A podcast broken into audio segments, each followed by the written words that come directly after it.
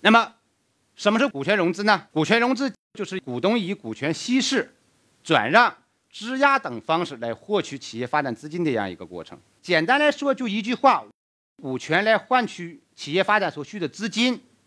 当然，这种股权来换取资金的方式是不同的。比如说，你们可能经常常见的股权质押。比如说，冯总现在需要钱，需要多少钱？两千万。我很看好你这个企业，我可以借给你两千万，但前提是什么呢？你要把你名下的百分之五十的股权质押给我。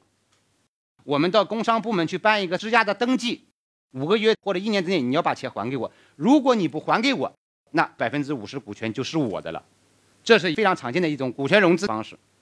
我们有个客户是做铁矿的，内蒙那边有洗煤厂，洗煤厂需要资金，这个客户呢当初就借了他们一笔钱，煤炭就很不好，还不上这钱。借钱之前做了一件事情，把这个洗煤厂的股权多少质押给我。如果你钱还不了，你就要把那股权给我。我的目的是什么呢？如果拿到你这个股权，其实就控制了洗煤厂。所以，用股权获得资金的一种方式，就是传统上是股权质押，这是一种股权融资方式。